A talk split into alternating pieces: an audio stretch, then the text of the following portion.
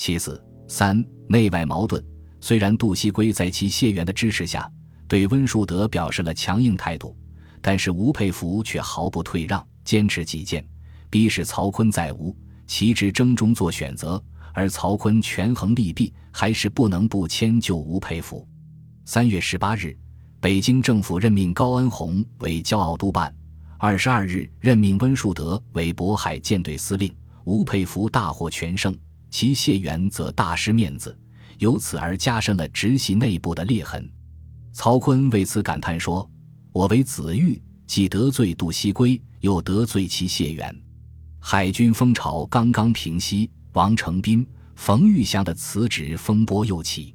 冯玉祥在区里，王承斌在贿选中都可谓有大功于曹锟，满心希望在曹锟上台后以功请赏。但是吴佩孚对王、冯却一直心怀戒心，认为王承斌与凤喜关系暧昧，王极力奉天为对凤主和中间人物之一，认为冯玉祥不可靠。故电请北京政府免去王承斌兼任的第二十三师师长职，使王失去了直接的武力支撑。即便王亲自出面要求将第二十三师仍归其节制，也被无所阻止。而冯玉祥在担任河南都理后不久即被排挤，失去地盘，到北京当了个有名无实的陆军检阅使。王承斌和冯玉祥对吴佩孚满腹牢骚，认为曹锟为人毫无定见。事事为落无知、马首是瞻。曹锟上台后，他们不仅未得回报，还屡屡遇到经费欠缺、部队催饷的难题，更是心怀不满。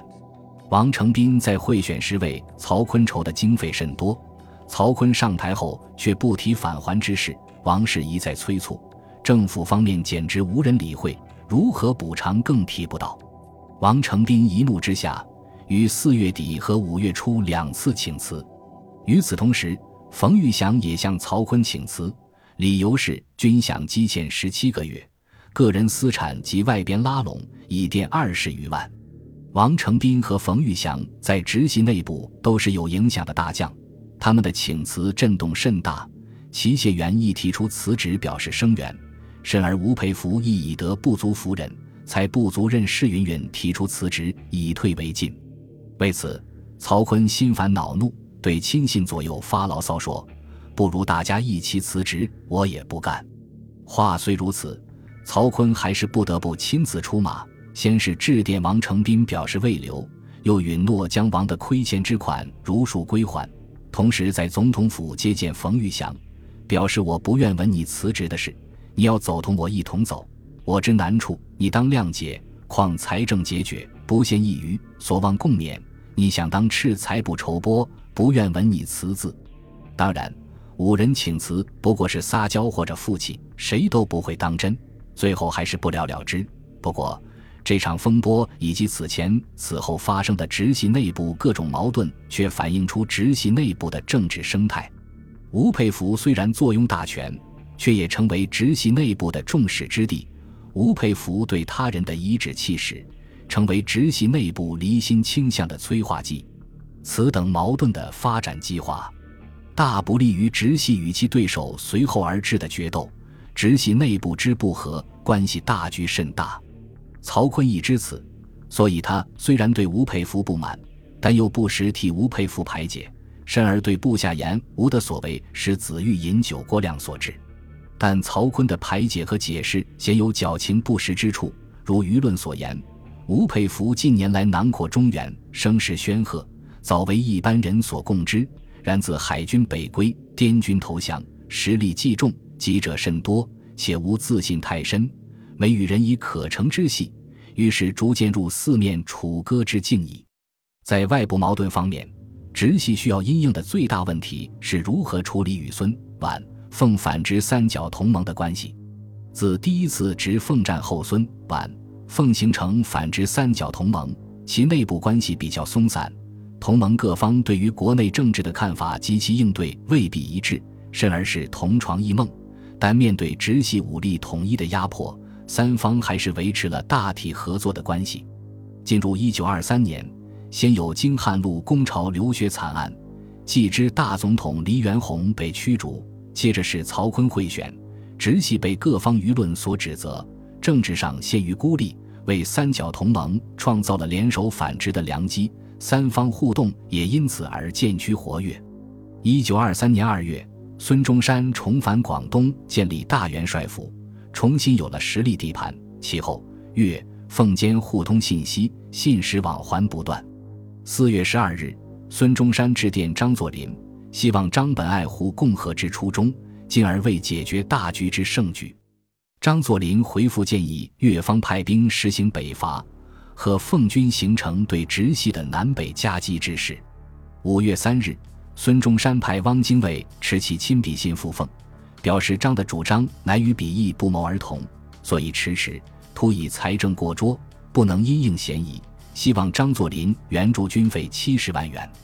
张作霖慨然应允，除了钱款之外，还拨出部分枪械。经海路运至广东，交通系要角叶公绰担任大元帅大本营财政部长，专为孙中山筹措饷费。而他与奉系渊源甚深，他在大元帅府任职，表明孙中山有意借重其人脉关系与张作霖联络。与此同时，段祺瑞的代表吴光新也在同年七月入粤，充当孙段间的联络人。段祺瑞的代表徐树铮、曾玉卷、屈同峰。陈文运等和卢永祥的代表范玉玲、邓汉祥等都在频频活动，希望三角同盟在政治上更进一步。与三角同盟内部的密切互动相对应的是，直系也在对三角同盟各方采取分化拉拢之策，其中主要又是对皖、奉两系的拉拢。因为直、皖、奉军原出北洋军系，你中有我，我中有你，彼此勾连一体。虽然屡屡在战场上兵戎相见，那也不过是利益之争，而无关政治理念。实际仍有许多共同之处，未必是那样你死我活。为了摆脱在政治上和军事上被孙、皖、奉三方包围的不利处境，直系在无损本派利益的大前提下，对皖、奉两系在不同时期采取了不同的分化拉拢手法，其中曹锟主和奉。吴佩孚则主和皖，曹锟与张作霖是儿女亲家，双方本就有亲缘关系。尽管在第一次直奉之战中翻了脸，但曹锟还是希望能够重修旧好，缓和矛盾，减轻直系面临的压力。从当时的实际情形而言，奉系是三角同盟中最具实力的一方，对直系造成的压力最大，离北京的距离也最近。如果能够与奉系缓和关系，无疑对直系在北京当政是最有利的，所以曹锟坚持和奉比较而言，在当时对直系应该是上策。一九二三年夏，张作霖的儿女亲家、曾任吉林督军和陆军总长、时政副衔的鲍贵卿，受曹锟之托两度赴奉，向张作霖转达曹锟的和解之意。曹锟表示可以恢复张作霖东三省巡阅使原职。今后阻隔可征求张的同意，甚至在必要时，奉军还可入关驻屯等等，并表示我能为力者，无不尽力。不过，这些在曹锟看来已经是委曲求全的条件，却被张作霖拒绝。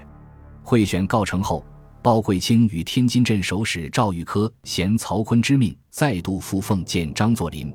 赵对张说：“我奉曹三爷、曹锟之命来奉请大帅帮忙。”谋以后之统一。张达前者他等调和，是为大选之事，叫我帮忙。今大选已经告成，我不反对，即是帮忙。今后调停系直奉之事，曹三爷以为全国之元首，以后对于直奉之争，当然与曹三爷无关。张作霖实际婉拒了曹锟的合议。赵玉科又通过吉林督军孙烈臣向张作霖表示。如果直奉和解，热河和山东长官可以由奉系的张景惠和鲍贵卿任职，企图以地盘利益诱使张作霖入股，但张仍不理会。曹锟让步的底线是由张作霖出任副总统，因此在未得张作霖应有回应的情况下，赵又告张：曹三爷情愿大帅为副座副总统。张的回应是：全国有名望有才干者甚多。况复作乃出自民意，亦不是他给我的，亦不是我要的，并明言：直系能人甚多，此时先礼而后兵也。直到第二次直奉战争爆发前，曹锟也没有完全放弃和奉的想法，但张作霖却始终不予回应，而是表示纵然恢复官职，在与并不感谢，奉之何意，无何等考虑。纵或直隶派项羽提示如何有利条件，与断袍决心，不与之应。实际上，羽意认为无有予以接应之必要。作为五人首领，张作霖当然希望有地盘、有地位。但是副总统这样的虚职，却未必能满足其完全掌控北京政治的抱负。在直系因为贿选而大失民心的情况下，张作霖已经看到了他重返北京当政的希望，不会轻易对直系让步。而且因为第一次直奉战争的关系，他对直系也不敢轻易信任。何况他与吴佩孚结怨甚深，知道吴佩孚在直系中的分量，担心即便是曹锟有意言和。也未必能得吴佩孚的首肯，因此，曹锟的合奉主张在张作霖不软不硬的态度前碰了壁。本来对直系是有利的上策，却在复杂的派系政治博弈中未能成为现实。本集播放完毕，感谢您的收听，喜欢请订阅加关注，主页有更多精彩内容。